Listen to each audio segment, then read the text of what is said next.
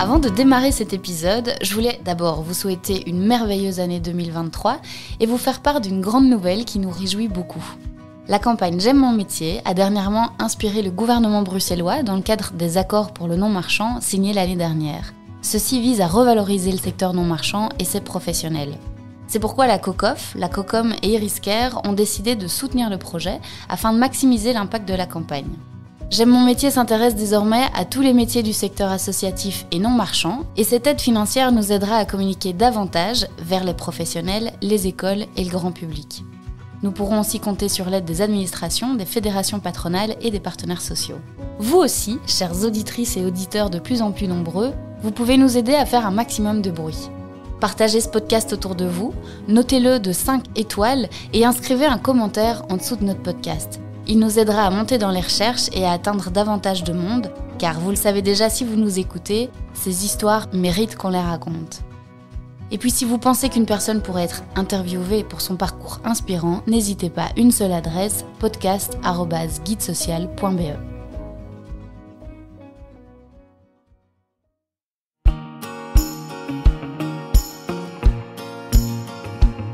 Bienvenue dans le podcast J'aime mon métier le premier podcast belge qui met en lumière les métiers humains et inspirants des secteurs du social et de la santé.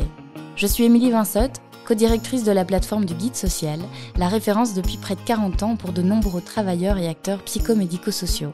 J'aime mon métier, c'est l'envie de mettre sous les projecteurs ces métiers essentiels et chargés de sens qui tissent notre secteur associatif au quotidien et qui jouent un rôle indispensable au développement de la société.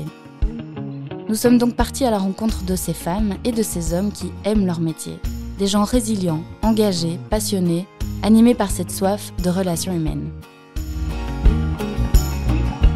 Choisir son métier est parfois intimement lié à son histoire de vie. Le métier de Valentine fait écho dès son enfance, avec un parcours scolaire qu'elle qualifie de chaotique et ce sentiment de ne jamais rentrer dans les cases. Aujourd'hui, c'est elle qui s'occupe des enfants qui débordent. Valentine est psychoéducatrice. Formée au Québec, elle a trouvé dans la psychoéducation le 4x4 de la psychologie, aidant autant les enfants que les parents, les enseignants et les professionnels à sortir des clichés et à aller réveiller le feu intérieur de chaque être humain. Diagnostiquée TDAH à l'âge de 25 ans, elle a fait de son fardeau une force qui l'amène à relever tous les défis qui lui passent par la tête. Dans une de ses plus belles réalisations, le projet de la plateforme psychoéducation.be, qui aide des milliers de personnes à se former. On part à la rencontre d'une personnalité aussi atypique qu'attachante et qui ne se fixe aucune limite. Bonjour Valentine. Bonjour Émilie. Comment tu te sens? Je me sens euh, bien. Euh, je suis ravie euh, d'être de ce côté du micro pour une fois. Pour une fois, oui. Bah, je te propose de te présenter, puis de nous présenter ce fameux métier dont tu es venue nous parler. Alors donc moi je m'appelle Valentine Ancio, je suis psychoéducatrice de formation. C'est une discipline québécoise que je suis allée étudier au Québec euh, après mes études de psycho. Il y a une petite vingtaine d'années, dans les études de psycho, on parlait beaucoup de psychanalyse et moi en fait euh, je comprenais déjà pas grand-chose pour être honnête et en plus euh, la population que j'adorais, c'était des enfants en troubles du comportement qui du coup se faisaient souvent éjecter du système scolaire et donc voilà, moi ça me ça me touchait en plein cœur et Freud ne m'aidait pas beaucoup pour être très honnête. Et donc, euh, j'ai décidé de partir au Québec pour étudier cette psychoéducation, qui est le 4x4 de la psycho, qui est vraiment une psycho euh, super, euh, super concrète, super outillante, autant pour les intervenants que pour les parents, que pour les enfants, les ados. Et donc, au quotidien, en tant que psychoéducatrice, qu'est-ce que tu fais? Alors, j'ai euh, une consultation ici à l'hôpital Delta et à Pédiaplus à Namur, où je reçois donc ces enfants euh, qui ne rentrent euh, toujours pas dans la case. Je dirais que ça, ça prend quand même 15% de la population. Hein. si je mets les enfants avec des troubles 10, les enfants avec un TDAH, ou les enfants ben, voilà, qui vivent de l'hypersensibilité ou un mode d'emploi, une singularité, on va dire, toute simple, quoi, qui fait qu'ils se sentent pas toujours à leur place. La consultation est assez remplie, euh, même si je ne fais pas que ça, parce que euh, avec mon associée Stéphanie de Chatzen, on a créé psychoéducation.be, qui vise justement à outiller les thérapeutes, les enseignants, les parents, à pouvoir ben, dealer au quotidien avec ces enfants qui sont évidemment pas toujours simples à manager. Hein. Donc c'est pas euh, c'est pas des pauvres petits chatons qu'on met dans dans, dans de l'ouate. Hein. C'est pas du tout ma façon de travailler avec eux. Euh, l'idée, c'est vraiment de leur faire comprendre leur mode d'emploi, comment ils fonctionnent, de trouver des stratégies qui peuvent leur permettre de traverser la vie, mais aussi mais de pouvoir aussi les cadrer parce que certains en, ont évidemment besoin. Et donc, euh, ben, on a beaucoup de, de, logopèdes, de neuropsychologues euh, et de thérapeutes qui viennent se former justement pour compléter leur approche qui est plus cognitive. Et nous, notre approche, elle est plus psycho-affective en fait. Et donc, voilà, c'est un petit peu ça que, que je fais au quotidien. Et qu'est-ce qui fait que ce, métier te passionne, ça se voit autant? Est-ce que tu faisais partie de ces enfants qui n'étaient pas vraiment dans les cases à la base? Tout à fait. Donc moi, j'ai une scolarité vraiment euh, chaotique. Euh, deuxième primaire, je me souviens que mon prof m'ennuyait. je me souviens d'un ennui, mais terrible en classe, vraiment. Euh, voilà, ce drill cognitif, ces feuilles à la chaîne, je, je souffrais le martyr. Et donc, je m'envolais dans je ne sais pas sur quelle planète. Euh, donc j'avais des mauvais points. Euh, donc j'étais résignée, j'ai compris par ces points, par ces remarques dans mon journal de classe que j'étais plus ou moins demeurée. Franchement, c'est comme ça que je me suis, euh, je me suis considérée toutes mes primaires. Je suis rentrée en secondaire et là j'ai appris quand même un truc, c'est que j'étais bonne pour me faire des copines. Donc ça, euh, je me suis dit, tout n'est pas fichu. Mais euh, à l'époque, je ne valorisais pas ça euh, spécialement. Mais donc, c'était quand même très utile parce que mes copines faisaient mes devoirs. Donc, je commençais à avoir des stratégies pour survivre. Parce qu'en fait, quand, quand, on est mauvais à l'école, à un moment donné, il faut, trouver, il faut trouver des stratégies. Et puis là, je suis allée en internat. Euh, je me suis fait encore plus de copines. Elles m'aidaient à répéter, me filaient leurs notes. Euh, parfois, elles me faisaient un petit devoir. Euh, enfin, voilà. Et, moi, ben, en fait, je les embarquais dans mes aventures en échange. moi, j'adorais piquer les clés des éducateurs. Je faisais du trafic de clés dans l'internat. Enfin, bref, je m'éclatais. Je, mettais du cif dans la fontaine. Des tas de choses. Ça, ça, ça m'amusait beaucoup. Et donc, il y a une une prof à qui je dois vraiment quand même euh, mon estime de moi, qui, est née, je pense, euh, lors de mes 14 ans. Elle m'a dit, toi, Valentine, tu as du leadership. J'étais là, hein, c'est quoi ça? Et donc, elle m'a dit, mais toi, tu sais mener les gens au meilleur d'eux-mêmes. T'emmènes tout le monde avec toi, quoi. Et on avait des bulletins de comportement où on encourageait finalement ma personnalité pour la première fois. Et donc, j'ai commencé à prendre confiance en moi. Et je me suis complètement détachée de ces points. Je me suis dit, en fait, euh, du moment que je passe, en fait, maintenant. Euh, après, c'est, après donc, euh, ces trois ans à l'internat, je décide de, de retourner dans l'enseignement classique, dans une école à Namur.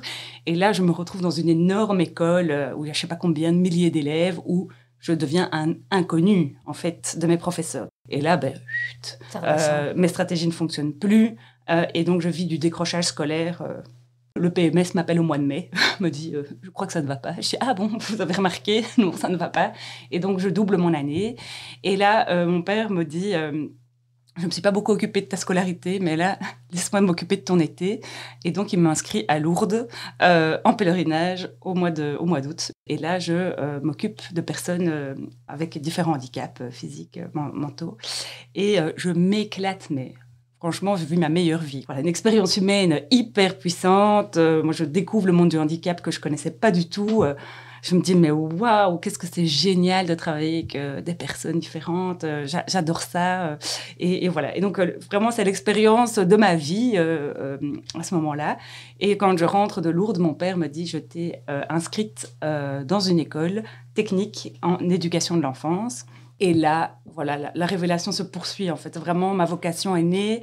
Euh, et euh, voilà, j'ai des stages dans les écoles des devoirs, euh, des stages dans, des foyers pour personnes handicapées ou pour enfants placés. Et là, vraiment, je, nage dans, le pur bonheur. Je n'ai jamais autant bossé de ma vie. Je, crée des jeux jusqu'à minuit tous les jours. Et donc, je termine ma réto avec 98%. Et donc, c'est le miracle de Lourdes. finalement, j'y suis arrivée. Et voilà. Et la suite, ben, donc, des études de psycho et puis la psychoéducation. Donc, ça, c'est un peu pour raconter euh, pourquoi je fais tout ça. Mais parce qu'en en fait, c'est tellement génial de trouver ce petit feu qui s'allume à l'intérieur de soi. Et donc, de pouvoir euh, l'allumer chez, chez mes patients ou, ou en tout cas aider des professionnels même, parce qu'il y a des professionnels qui ne l'ont pas encore tout à fait allumé. Et l'allumer chez des adultes, c'est aussi, euh, voilà, tellement chouette. Et de dire que quand on trouve ça, ben, en fait, on a une énergie qui, ben voilà, qui, qui, est énorme parce qu'on sait pourquoi on fait les choses, c'est agréable, on n'est plus dans une lutte et, et ça, c'est vraiment précieux. Ce qui est particulier chez toi, c'est que finalement, tu l'as trouvé un peu toute seule, bon, aidée par tes parents, heureusement qu'ils ont eu les bonnes intuitions. Mais t'as pas été accompagnée par des professionnels ah petites ou c'était pas vraiment euh, ce qu'on faisait à l'époque Je ne sais pas si ça existait. en fait, moi, je, enfin, je pense qu'on parlait pas de troubles d'apprentissage à l'époque. Euh, Oui, on parlait un C'est ce que tu penses que tu avais du coup? Alors, donc, j'ai eu un diagnostic euh, de TDAH, donc trouble déficitaire de l'attention avec hyperactivité. à quel âge alors? Alors, je l'ai eu à 25 ans, donc après mes études supérieures. Donc, en fait, j'ai fait mon mémoire sur le sujet. Mm. euh, et puis là, j'ai Parle. révélations qui, à chaque page de recherche. Et j'ai été confirmée ça par un, par un psychiatre qui m'a dit, bah oui, ça semble assez évident. Et quand j'ai retrouvé tous mes bulletins, euh, voilà, c'était des critères diagnostiques euh, l'un après les autres. J'aurais eu ça enfant, on m'aurait expliqué finalement que j'avais juste un mode d'emploi différent. Ben, je me serais pas dit, je suis bête, je suis fichue, je suis résignée. Moi, je n'avais jamais enfin, envisagé des études universitaires. Moi, je me suis dit, je... or en fait, quand on est passionné, le TDAH, la passion répare le cerveau. J'ai- J'aime ça dire ça euh, aux, enfants qui, me, qui, qui viennent me consulter. Et c'est ça, d'aller chercher qu'est-ce qui te passionne. Ben, enfin, voilà, c'est le plus beau cadeau qu'on peut offrir, à- enfin, qu'on peut s'offrir en fait.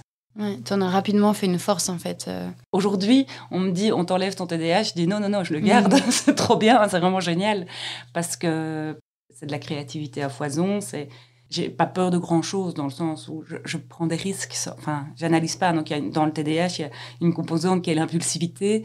Je suis hyper impulsive. Alors, parfois, c'est, c'est effectivement casse-gueule, mais, mais je veux dire, je me dis, allez, si, si je sens que c'est bon, si je, je- si je sens que ce que je fais, ça, ça va marcher, qu'il va y avoir une réponse, j'y vais, je me pose pas 36 000 questions. euh, Et donc, ça, c'est, je dirais, quand même euh, intéressant. Tu parles souvent des enfants qui débordent, c'est Ouais. vraiment ça, c'est déborder d'émotions. Oui, c'est vraiment des enfants qui débordent de tout, d'excitation parfois, de créativité, euh, euh, de colère, de, mais de joie aussi, euh, de gentillesse.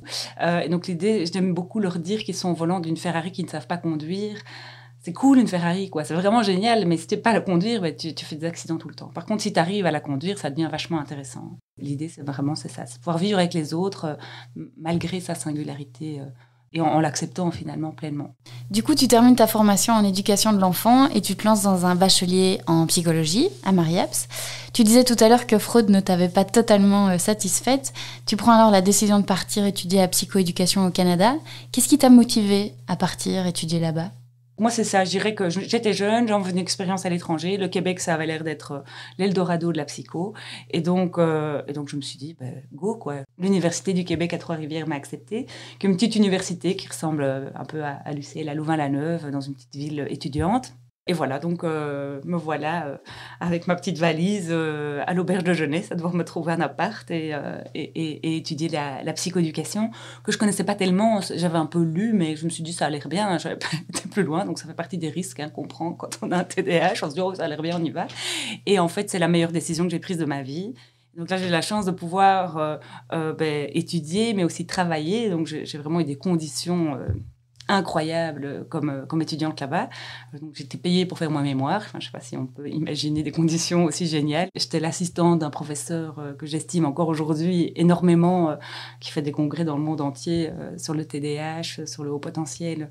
Donc au début, je, faisais mes travaux et c'était beaucoup des travaux. Pas des, on ne devait pas étudier. Euh, euh, c'est des travaux de réflexion. Et donc au début, ben, euh, j'avais des travaux à 12, 13. Et, en fait, euh, le, le prof me dit, mais euh, je te le rends. Et en fait, je ne coterai que quand tu auras 20. Et donc, en fait, c'était super intéressant comme démarche parce que plutôt que de dire on se contente de peu, et, c'était hyper bienveillant, avait vraiment des pistes d'amélioration pour avoir 20, quoi. Ils m'ont vraiment appris la rigueur, mais avec énormément de bienveillance. Et, et ça, personne ne me l'avait appris jusqu'à jusque-là. Et je trouve que c'est un énorme cadeau que de se dire je ne te cote pas tant que tu n'as pas 10 sur 10 ou 20 sur 20. En fait, c'est vraiment une source d'apprentissage énorme. Euh, et, et en fait, les fois d'après, ben, je le faisais. J'attendais pas de corriger cinq fois. Je savais finalement euh, voilà, comment correspondre aux attentes. Incroyable. C'est ce que tu conseilles en fait aux parents aussi quand tu parles de cadre et de bienveillance, euh, d'avoir écouté quelques-uns de tes projets, tes podcasts, quand tu parles de tout ce qui est pédagogie positive et tout ça, c'est vraiment ça. C'est ça, c'est de jamais cadre. considérer ces enfants comme des victimes. Ouais. Je veux dire, ce sont des enfants qui ont un mode d'emploi particulier. C'est pas des pauvres petites victimes qu'il faut protéger, dont il faut pas être trop exigeant parce que, franchement, il a du mal à se concentrer euh, ou il est hyperactif. Il faut pas trop lui en demander. Pas du tout. Pour moi, il faut rester exigeant avec eux parce que la société le sera toujours. Et puis, ils ont un potentiel énorme. Donc, pour moi, c'est les sous-estimer que, euh, finalement, de tout leur passer ou de, de ne pas être exigeant euh, vis-à-vis d'eux. Parfois, je, vois des désastres d'enfants qui ne s'habillent toujours pas à 9 ans, qui ne dorment pas dans leur lit, enfin, des espèces de trucs où, euh, voilà, l'éducation positive que positive n'a, voilà, a, fait n'importe quoi. Enfin, je veux dire, euh, on leur a tout passé, on a été super bienveillants, mais on n'a pas été du tout cadrant, et donc ça, c'est, la catastrophe. Donc, euh, l'idée, c'est un peu de remettre du cadre et de se dire, maintenant, c'est terminé, les vacances, on, on, s'y, remet, t'es un grand garçon, t'as 9 ans, à partir de demain, tu t'habilles tout seul et tu dors dans ton lit, et c'est parti, tu vas voir, tu vas être super fier de toi, et tes parents aussi. Mais du coup, toi, tu quittes euh, Trois-Rivières bourré d'estime de toi, d'apprentissage. Vraiment. Alors as trouvé ta voie. C'était quoi ton gros rêve en rentrant en Belgique? En quittant, je me dis, j'ai envie de monter euh, un, cabinet euh, où, je vais aider en tout cas ces enfants. Donc clairement, ça, c'était, euh, c'était mon grand rêve. Et j'avais envoyé une lettre au ministère de l'Éducation. J'avais écrit une lettre, Madame, Monsieur, voilà ce que j'ai fait. Je suis partie trois ans au Québec. qu'est-ce que vous voulez? Qu'est-ce que... Enfin, on peut travailler ensemble. Je n'avais aucun espoir sur cette lettre et il se trouve que j'ai été engagée par l'Institut en formation en cours de carrière pour former les enseignants. Et là, j'avais 25 ans. Et donc, voilà, à 25 ans, en train de former les enseignants, alors que je n'ai jamais enseigner, euh, que je suis juste partie euh, voilà, à la conquête de mes idéaux que je transmets à l'époque donc à ces enseignants à Cartan pour l'IFC. Et alors je suis aussi éducatrice en même temps dans un foyer pour jeunes placés par le juge où là j'expérimente quand même un petit peu tout ce que j'ai appris euh, au Québec. Et donc super formateur, enfin je veux dire 25 ans, enfin ce qui est génial c'est qu'on a plein d'énergie, on a plein de rêves, on a plein d'idéaux donc voilà, ce que je donne aux enseignants, c'est ça. Ce que je donne aux jeunes que j'accompagne dans ces foyers, où c'est des jeunes très précarisés, euh, voilà, soit orphelines, soit de parents, euh, voilà, qui sont drogués ou, alcooliques, euh, donc qui sont pas compétents pour s'en occuper. Donc moi, je me dis les filles, de nouveau, même même démarche, franchement, vous êtes dans la merde. Je leur disais vraiment, socialement, euh, désolé, quoi. Vous avez 17 ans, euh, vous n'avez pas d'argent, vous n'avez pas de famille. La seule carte qui vous reste, c'est l'école, quoi. Donc, en fait, euh, soit vous la jouez, soit, en fait, vous allez au CPS en sortant. Et donc, j'étais vraiment comme ça, je leur parlais vraiment comme ça. Donc, c'est pas super bienveillant, hein. Enfin, je leur disais, évidemment, en tout cas, je leur disais vraiment que je les aimais profondément, que j'espérais vraiment qu'elles allaient s'en sortir. Mais voilà, j'étais très principe de réalité. Ils n'ont pas toutes réussi, hein, mais je trouve que leur, leur, je les suis sur Facebook, euh, leurs trajectoires de vie sont franchement plutôt, euh, plutôt chouettes, euh, compte tenu finalement de leur histoire. Et entre-temps, ben, j'ai rencontré Steph, mon associé, et donc on a commencé à créer psychoéducation.be, on a commencé à diffuser notre contenu auprès des professionnels et des parents. On, on va évidemment parler de psychoéducation.be. avant ça, ce qui m'intéresse, c'est de savoir quels sont les outils que tu emploies au, quotidien dans ton cabinet quand tu expliques, ça paraît tellement en fait euh, logique ce que tu dis mais, mais comment tu t'y prends? Parce qu'on serait plus à y arriver si c'était si simple alors je ne dis pas que c'est si simple c'est que je réussis avec tous hein. certains euh, voilà, euh, en une séance, il y a des miracles, d'autres, voilà, ça, prend plus de temps. Je peux, je, peux, en partager quelques-uns. on a une chaîne YouTube, hein, on en partage ailleurs sur psychoéducation.be, tapez ça sur YouTube, on, en partage quelques-uns. J'irais déjà, la première chose, c'est d'apprivoiser son petit dialogue intérieur. C'est pas de nous, l'idée vient de Mareike Bishop, qui est une psychologue néerlandophone qui est, formidable. Elle a matérialisé ça par deux marionnettes, Posy et Nega. La petite voix positive qui nous encourage, qui nous dit vas-y, t'es capable, tu vas y arriver. Et la petite voix négative qui nous dit je suis nul, j'y arriverai pas, c'est trop dur, j'ai pas envie, euh, j'en ai marre. Et donc déjà de prendre conscience de ce petit dialogue intérieur avec ces petites marionnettes, euh, ben déjà c'est une révélation pour certains enfants. Si on parle des devoirs, par exemple, faire ses devoirs avec Posy, vas-y, tu vas y arriver euh, en moins de 15 minutes ce soir, on, on, plie ses devoirs. Tandis qu'avec Nega, j'ai pas envie, ça me saoule, je vais aller boire un petit verre d'eau. Euh, euh, et, donc, il prend conscience finalement des stratégies d'évitement que Nega va, euh, va lui apporter. Et, donc, il va matérialiser que va comprendre que ses devoirs vont lui prendre la soirée s'il écoute Nega, parce qu'en plus, Nega, il casse le cerveau. Donc, on ne sait pas réfléchir si on est avec Nega. voilà, on ne sait plus faire des calculs, on ne sait plus rien faire. tandis que Posy, au contraire, il, met de l'essence dans le cerveau et donc ça fonctionne super bien. Il y a beaucoup d'anxiété chez, les enfants. Les, facteurs sont multiples, mais un des facteurs, c'est la surprotection euh, des parents. Donc en fait, euh, on ne veut pas que nos enfants soient malheureux. Hein. En tant que parents, c'est terrible. On veut qu'ils soient heureux tout le temps. Et en fait, la vie, c'est pas ça. Donc la vie, c'est de pouvoir surfer finalement sur les différentes épreuves qu'elle nous apporte. C'est pouvoir dealer aussi avec les émotions euh, qu'on ressent. Et en fait, la peur n'est pas dangereuse. cette petite phrase, je trouve qu'elle est super apaisante. Quoi. Et la peur, elle, fait, elle disparaît quand on la rencontre. Donc ça aussi, je trouve que c'est super intéressant.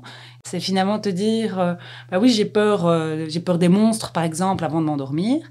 Ben, plutôt que de dire, je vais, euh, on me voit pas, hein, mais je vais pas regarder les monstres parce qu'ils me font vraiment trop peur. Ce qu'on va faire ensemble en consultation, c'est qu'on veut savoir la couleur des chaussettes du monstre. Quoi. On va le regarder, euh, mais à fond, quoi, dans les yeux. Je veux savoir euh, s'il a une boucle d'oreille, euh, quelle couleur sont ses yeux, voilà, comment il est. Alors, il a beaucoup peur des voleurs, donc les voleurs, même chose. Et donc, vraiment, l'idée, c'est de rencontrer finalement ses peurs, rencontrer ses, ses angoisses. Et, et, donc, voilà. Et donc, en tant que parent, on a plutôt envie de, de, tout fermer, de dire, oh non, non, on va, passer, on va penser à autre chose. Mais en fait, la peur, plus on l'éjecte, plus elle revient. Il y a d'ailleurs une, phrase qui dit Quand la peur frappe à ta porte, ouvre la porte et tu verras qu'il n'y a personne. Et en fait, c'est exactement ça qu'on fait en consultation c'est vraiment d'apprivoiser euh, ces émotions. Et, en fait, les émotions euh, désagréables, comme la colère, même chose. Hein, on veut surtout pas qu'ils se mettent en colère. c'est terrible. Hein et donc, on les oppresse, on fait tout pour. Tu te mets pas en colère, hein, tu fais pas de crise. Hein. et en fait, plus on fait ça, plus en fait, ils sont comme des cocottes minutes prêts à exploser. Moi, j'aime beaucoup prescrire euh, le symptôme, prescrire la colère. Je trouve que, alors, j'ai pas des enfants très vieux, donc j'ai pas une expérience, je sais pas jusqu'à quel âge ça va durer, mais moi j'aime beaucoup dire à ma fille, par exemple, à la sortie de la piscine, euh, où ils sont bien fatigués, ils ont faim, vraiment, il y a aucun besoin qui est comblé là.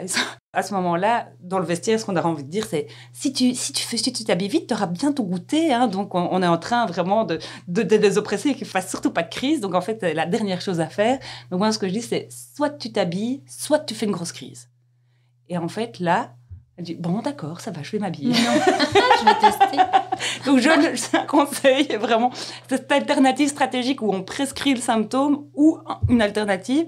Et en fait, l'enfant, il a l'impression qu'il est OK, quoi. Il est plus libre, finalement, d'être qui il est. De, et, au pire, il fait une crise. Hein. Donc, je veux dire, mais vous, vous êtes prêt à pouvoir. Euh, à la recevoir. Voilà, à la recevoir. Et vous n'êtes pas en train de tout faire pour qu'il ne la fasse pas.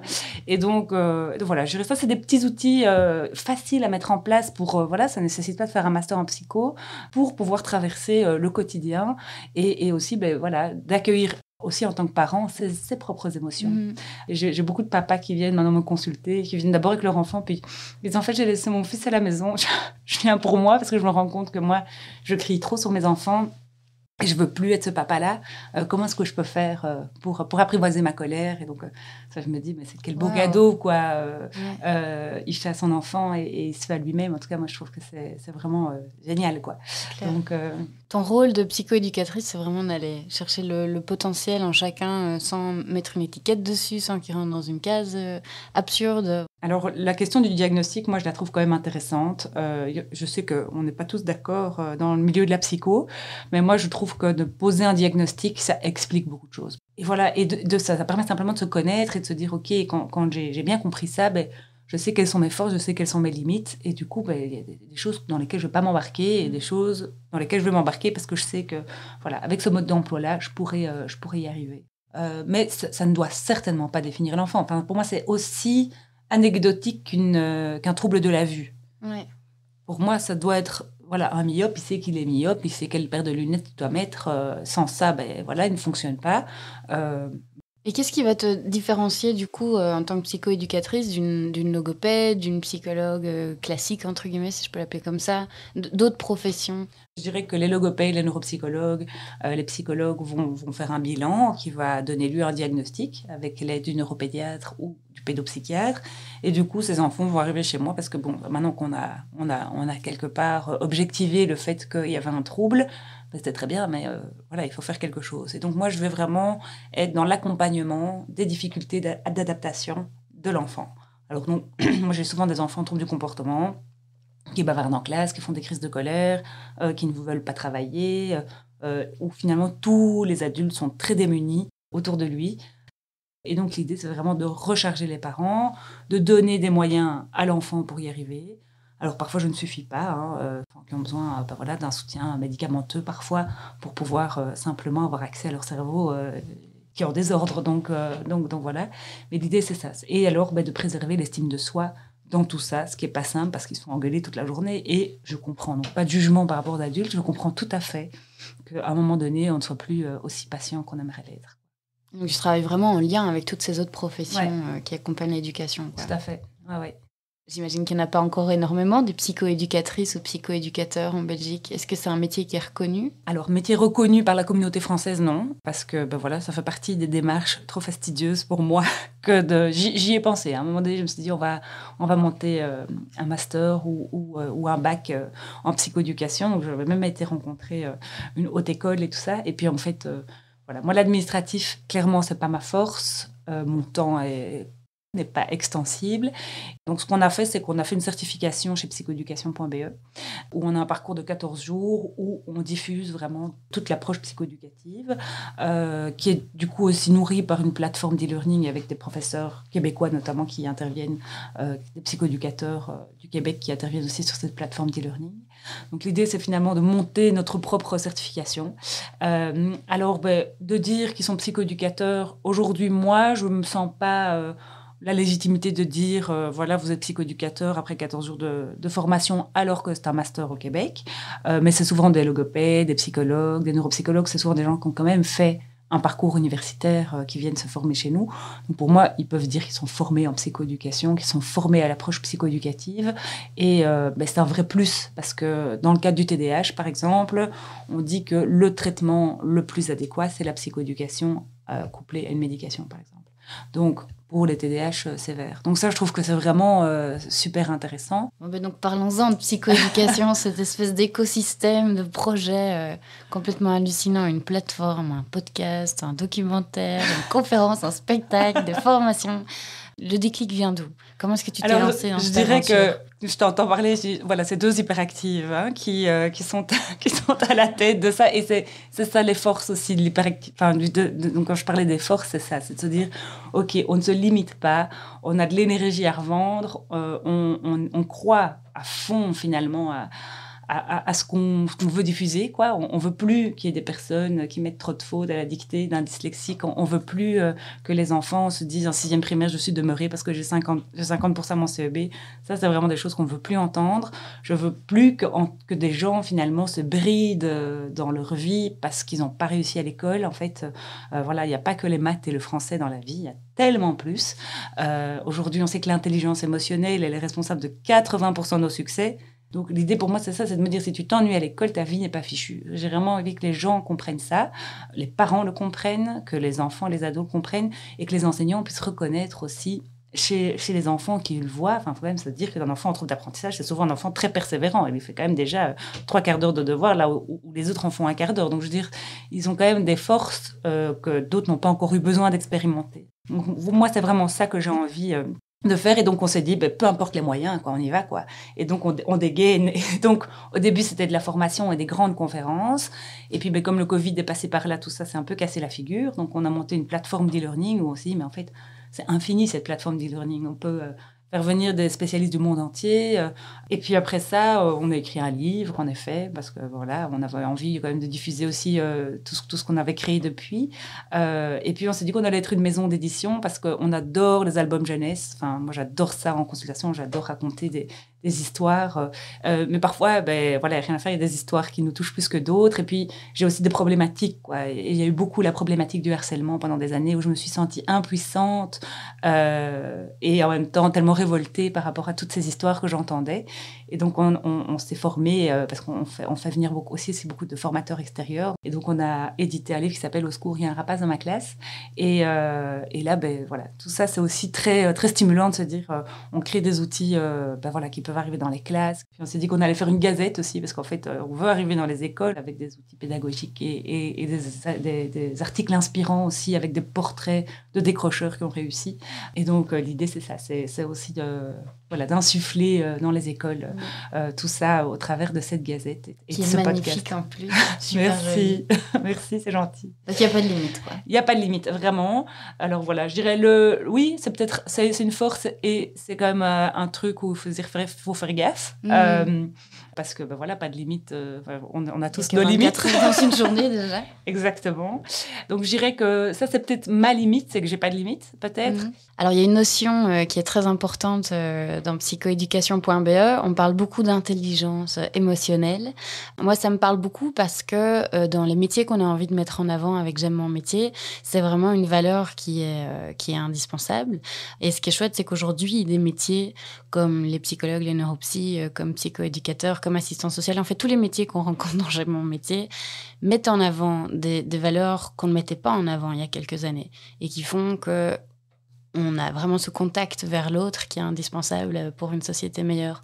Comment est-ce que tu définirais cette intelligence émotionnelle et puis, euh, et puis pourquoi est-ce que vous en avez fait vraiment le centre euh, de, beaucoup de vos thématiques Alors l'intelligence émotionnelle, elle a été modélisée dans les années 70 par Daniel Goleman. Alors euh, si vous voulez lire ces livres, bonne chance, ce sont deux énormes briques hyper théoriques et très denses. Tu vas nous les voilà, je vous fais, vous fais une synthèse. Euh, alors moi, ça m'a euh, vraiment, c'est Danny Beaulieu qui en 2007 m'a dit, l'intelligence émotionnelle est responsable de 80% de nos succès. Donc ça, quand j'ai entendu cette phrase, je me suis dit, le leadership, c'était donc ça. C'est mesuré à l'embauche aux États-Unis. Euh, donc et pourquoi? Parce que ça augmente la rentabilité de la boîte. Donc, euh, si on a besoin de preuves, ben voilà, euh, on, en a. C'est de comprendre comment on fonctionne. Donc, il y a la conscience de soi. Ça veut dire quoi? C'est je sais quelles sont mes forces, je sais quelles sont mes vulnérabilités. C'est quand j'ai une émotion qui me traverse, je la comprends et j'ai une stratégie adaptée face à cette émotion. Et c'est ce que j'aime et ce que je n'aime pas. Et donc la conscience de soi, c'est ça. Donc c'est déjà un gros chantier, hein, j'ai envie de dire, c'est le chantier d'une vie, hein, parce qu'évidemment, c'est pas linéaire, on ne se connaît pas euh, du jour au lendemain pour toujours. Euh, voilà, chaque journée, finalement, on apprend un petit peu euh, plus sur soi. donc ça, c'est la première composante. La deuxième, c'est la maîtrise de soi quand j'ai une angoisse, quand je suis en colère ou quand je suis très triste, euh, l'idée c'est pas contrôler, c'est vraiment de dire, c'est de pouvoir accueillir cette émotion et de pouvoir en faire quelque chose. Hein. Moi j'aime beaucoup dire que les émotions c'est une petite boussole intérieure qui nous donne la direction euh, vers où aller. Et en fait la maîtrise de soi c'est ça, c'est vraiment se dire ok là euh, ben, c'est trop pour moi, je m'arrête avant de craquer de l'intérieur justement. Donc l'idée c'est pas de mordre sur sa chic hein, ou de se dominer comme on peut le dire parfois aux enfants. Hein. Ça ne veut pas dire qu'il faut tout renverser sur son passage, parce que ça, c'est pas de la maîtrise de soi. D'accord? C'est pouvoir accueillir sa peur, c'est pouvoir, quand j'ai une colère, dire en fait, vous savez quoi, les gars, je vais faire un tour, et, de pouvoir justement rencontrer sa colère. Hein. Je dis souvent, donnez-lui un prénom. Moi, c'est Jacqueline. Euh, et donc, salut Jacqueline, qu'est-ce qu'il y a? Et vraiment, de papoter avec Jacqueline, c'est de la maîtrise de soi. Hein, de pouvoir dealer avec elle, elle n'est pas dangereuse, un peu chiante, un peu encombrante. Mais donc, euh, donc voilà, donc la maîtrise de soi, c'est ça. D'accord? Euh, L'automotivation. L'automotivation, c'est pouvoir mobiliser ses, ses, émotions pour faire quelque chose qui est plus grand que soi. Mais il y a aussi des épreuves sur le chemin il y a des choses qui sont compliquées à gérer dans la vie, et ben face à ces épreuves, on va avoir des émotions donc, qui vont faire qu'on va pas abandonner, qu'on va aller chercher à l'intérieur de soi, dans ses ressources, euh, ben, de la force pour pouvoir euh, voilà, maintenir le cap, si ce cap reste évidemment euh, important et, et, juste pour soi. Et puis, il y a l'empathie. L'empathie, c'est pouvoir comprendre le mode d'emploi de quelqu'un d'autre, même s'il est différent d'une autre on peut comprendre vraiment des réalités qui sont vraiment très loin de, la nôtre. Euh, et, ça, bah, c'est super riche. Et alors, les relations interpersonnelles. Donc, on, sait aujourd'hui que des relations interpersonnelles harmonieuses, c'est ce qui nous rend le plus heureux dans la vie. Et donc, il y, a des personnes qui ont ça euh, en, eux. Hein, les travailleurs sociaux, en l'occurrence, euh, je pense, sont pas trop mauvais. mais donc, il y en a qui, par contre, ne l'ont pas. Donc, moi, j'ai vraiment fait le constat dans ma consultation qu'il y en a qui n'ont aucune habileté relationnelle, qui ne savent pas finalement comment rentrer en contact, euh, comment euh, voilà entamer une conversation, la terminer, euh, faire un compliment, enfin des choses, recevoir un compliment, dire merci, dire bonjour, dire au revoir. Pour certains, c'est très compliqué et de pouvoir ben voilà le, développer, ben en fait c'est quand même super intéressant. Donc voilà, l'intelligence émotionnelle, c'est tout ça, c'est c'est vraiment être intelligent avec ses émotions, faire une utilisation intelligente de ses émotions qui sont vraiment comme des petits radars, comme des petits des, petits signaux à l'intérieur de nous qui nous dit va par là ça c'est bien, euh, par là, bah, peut-être pas, euh, euh, avec cette personne, ok, avec comment tu peux dealer avec elle, il y a un conflit, qu'est-ce qu'on fait C'est vraiment ce qu'on fait toute la journée, en fait. J'imagine qu'en étant si authentique, tu vas aller aussi puiser dans ton énergie pour recharger les batteries des autres. Comment est-ce que tu peux gérer des situations plus délicates? Est-ce que tu as, une anecdote justement à partager là-dessus avec finalement des challenges en tant que psychoéducatrice que tu as pu vivre? Moi, je suis maman solo et je rencontre aussi beaucoup de mamans solo qui ont aussi des enfants à temps plein. Euh, c'est très compliqué de mener une carrière, euh, d'avoir euh, un rendement financier suffisant pour pouvoir ben voilà, prendre en charge tout ce qu'il faut prendre en charge. Et en plus, ben, si on a des enfants à besoins spécifiques, outre les frais voilà, de logopédie, de psychologie, etc., ben voilà, ça, ça, il n'y a pas de moment pour se recharger en fait. Et je me rends compte que ces mamans-là qui viennent me voir, là je me dis, mais en fait, mes conseils, elles ne savent pas les appliquer. En fait, la société n'est pas conçue pour elles. Enfin, je ne sais pas, en fait. Je me sens vraiment impuissante mm. et, je sens leur impuissance, je sens leur épuisement. Elles peuvent pas lâcher parce que, ben voilà, elles ont leur petit, leur, leur petit coco qui est là, qui déborde dans tous les sens et elles débordent aussi et on les comprend tellement. Donc ça, c'est peut-être juste un partage euh, plus politique, ou en tout cas un truc où je me dis, il y a quelque chose à faire. une frustration toi aussi, quoi. Je me dis, mais mon Dieu, quoi, c'est une injustice euh, sociale. Vraiment, je me dis, euh, ben voilà, en fait, euh, elle devrait avoir des allocations majorées, il devrait y avoir quelque chose, en tout cas pour elle. Alors, une anecdote, je raconte toujours la même parce que je crois que c'est celle, qui, celle de ma carrière. Euh, ben voilà, c'est un petit garçon euh, qui, était, euh, qui, qui, vient me voir. il a 7 ans à l'époque et il a un niveau mathématique de 11 ans. Et sa maman, ben voilà galère un peu pour, pour, l'aider et elle se rend compte qu'il ben, faut qu'elle le mette dans une école à indice socio-économique 20 pour, sinon en fait ça, ça, va pas marcher pour lui, il va, il va, être un délinquant de compétition. Et l'école m'appelle, euh, je me souviens, au mois de novembre, et m'a dit, écoute, on va pas pouvoir le garder, ça, ça, va pas quoi. Enfin, il fait des fucks à la maîtresse, il se barre en courant de la classe. Euh, enfin, la, maîtresse, elle ne peut pas laisser ses 24 et courir derrière. Enfin, euh, voilà, désolé, mais faut, faut qu'on l'envoie en observation. L'observation, c'est très bien, hein, mais dire, on sait que l'observation ne va pas revenir là après, qu'on va, on va le dégager en type 3, c'est évident. Donc, moi, je voyais euh, le délinquant de compétition, si on faisait ça, euh, c'était, c'était parti. Donc, euh, je dis à la directrice, je dis, mais qu'est-ce que tu as besoin pour le garder? Elle me dit, j'ai besoin de quelqu'un à temps plein. Donc, de nouveau, il ne faut pas avoir fait Solvay ou je sais quoi pour comprendre qu'une école primaire a besoin d'un éducateur dans son école quel que soit son indice socio-économique d'ailleurs, pour pouvoir gérer, parce qu'il n'y a, pas qu'un qui se barre en courant de la classe. Enfin, je veux dire, euh, même il y en a un qui est malade, il y en a un, enfin, je veux dire, un éducateur, euh, j'ai pas l'impression en tout cas que ça soit luxueux comme, comme demande. Alors moi là, je ne sais pas ce qui me prend, mais j'ai commencé à écrire une lettre euh, à, tous mes abonnés en disant, ben voilà, voilà ce qui se passe, qu'est-ce qu'on fait, quoi. Et donc il y a plein de bénévoles qui se sont manifestés et qui ont du coup sont allés donc du 15 novembre au 23 décembre dans cette école pour s'occuper de ce gamin. Donc, tous les jours, il y avait des gens qui débarquaient dans cette école euh, gratuitement et pour euh, finalement le recevoir si jamais il faisait une crise. Et puis ce gamin, à la fin, on fait un peu le bilan. Je me rends compte du chaos que j'ai un peu généré quand même dans, l'école.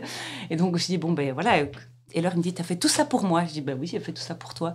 Je dis, ben, ben alors, quoi, qu'est-ce que tu vas faire? Ça va, je vais rester sage, maintenant, je vais me calmer.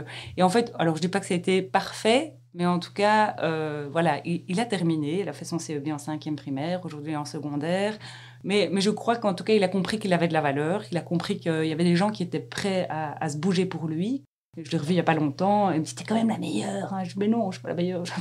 il me dit, euh, dis, mais toi, t'es quand même chiant aussi parfois. Hein. Faut quand même se le dire. Et ça, j'ai pas peur de lui dire. Dis, parce que franchement, quand je vois le remarques dans ton journal de classe, moi, je suis pas fière, par contre. Et donc, d'avoir un lien suffisamment fort avec des enfants comme ça pour leur dire, me permet de leur dire, c'est quand même un peu chiant, pour qu'ils aient quand même un peu envie de dire, OK, là, je l'ai déçu, donc il faut que je fasse je mieux. le meilleur de moi-même. Euh, voilà. Donc, pour moi, c'est un petit peu ça. C'est vraiment cette double corde qui est toujours à, à tirer et à sentir, parce que c'est pas théorique, c'est vraiment du feeling.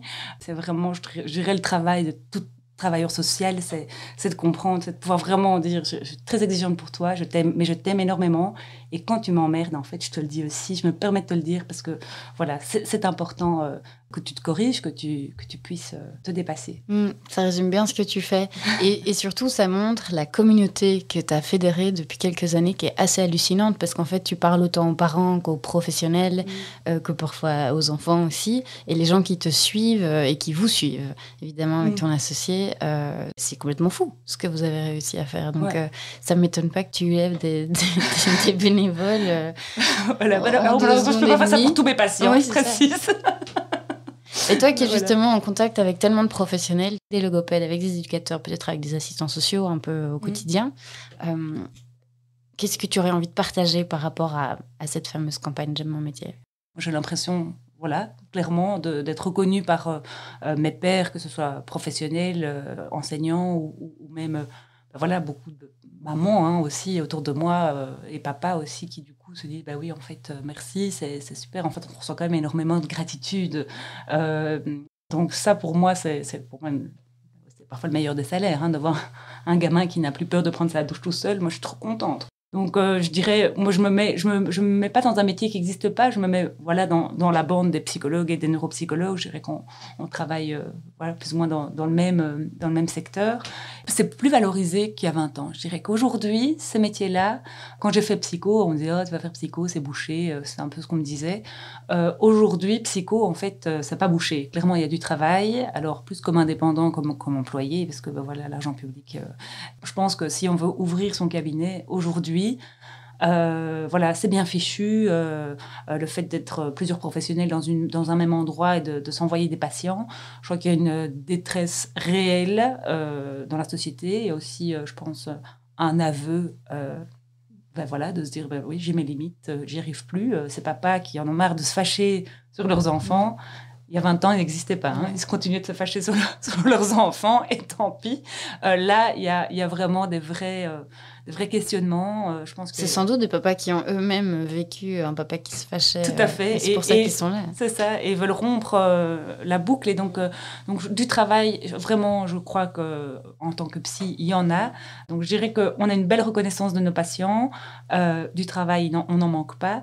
Et donc, oui, moi, c'est un métier en tout cas que je recommande à, tout qui. Enfin, je veux dire, il n'y a, a, pas de limite. Quoi. Donc, quelles seraient les, qualités ou les traits de personnalité euh, que tu penses euh, qu'il faudrait être ou avoir ou les... pour être psychoéducatrice Alors, il faut éducateur? Je, dirais bah, sociable et ouvert d'esprit, créatif. Parce que bah, voilà, il faut toujours créer des nouvelles méthodes. Il faut jamais se dire on n'a on pas qu'une méthode. Il y a clairement, euh, plus faut pouvoir aussi être flexible, pouvoir surfer sur des modes d'emploi parfois, parfois différents. Pouvoir dire là, je me suis plantée, il faut que je prenne un autre chemin. Et je dirais euh, humble peut-être quand même de se dire qu'on n'a pas tout, tout en soi et, ouvert finalement. Oui, moi je dirais cette écoute euh, de, de l'autre euh, qui ne pense parfois pas comme toi ou, ou, parfois qui peut être surprenante. Ben, en fait, de se dire, allez, on, est dans un échange. Ce C'est pas moi qui sais tout et qui vais tout enseigner. Il y a, il y a je pense, des allers-retours dans la relation qui fait que ben, on, grandit tout le temps et que notre métier n'est jamais le même du lundi au vendredi. Bon, ben, mille merci en tout cas de nous avoir présenté ce métier euh, complètement fascinant. Est-ce que pour terminer, tu aurais un livre, un film qui pourrait nous, nous aider à se mettre dans tes baskets le temps de quelques minutes? Alors, un film euh, qui résume très bien, alors, euh, je ne dis pas que c'est aussi trash que ce que c'est dans le film, mais ça, c'est un film québécois, donc du coup, euh, voilà, c'est le film Mommy, avec un jeune entre du comportement, sa maman qui est débordée et tout le système mm. d'intervenants qui, qui, est, autour. Donc ça, c'est un film que je vous euh, recommande, qui est magnifique, qui est voilà, chargé émotionnellement, mais, mais magnifique. Et un livre, ben, le nôtre, hein, l'intelligence émotionnelle en pratique, euh, où vraiment c'est un recueil d'outils pour développer l'intelligence émotionnelle à destination des adultes, euh, mais avec plein d'outils qu'on peut euh, expérimenter avec, euh, avec les enfants également. mille merci Valentine, on mettra tous ces liens dans le podcast. Trop chouette. Bonne continuation et à bientôt. Merci d'avoir écouté ce témoignage jusqu'au bout. Nous espérons qu'il vous a plu, inspiré, informé, remotivé, voire même donné l'envie d'une reconversion. Si c'est le cas, aidez-nous à diffuser ce podcast un maximum. Comment? En partageant par exemple le lien du podcast autour de vous, en le notant de 5 petites étoiles sur les plateformes d'écoute ou en usant du bouche à oreille sans modération. Et si ces thématiques vous intéressent, n'hésitez pas à aller faire un tour sur le site du guide social ou directement sur le site de J'aime mon métier, www.j'aime-mon-métier.be. Et enfin, si vous avez une question, une suggestion ou une envie de prendre la parole, envoyez-nous un email à podcast.guidesocial.be. Merci pour votre soutien et à bientôt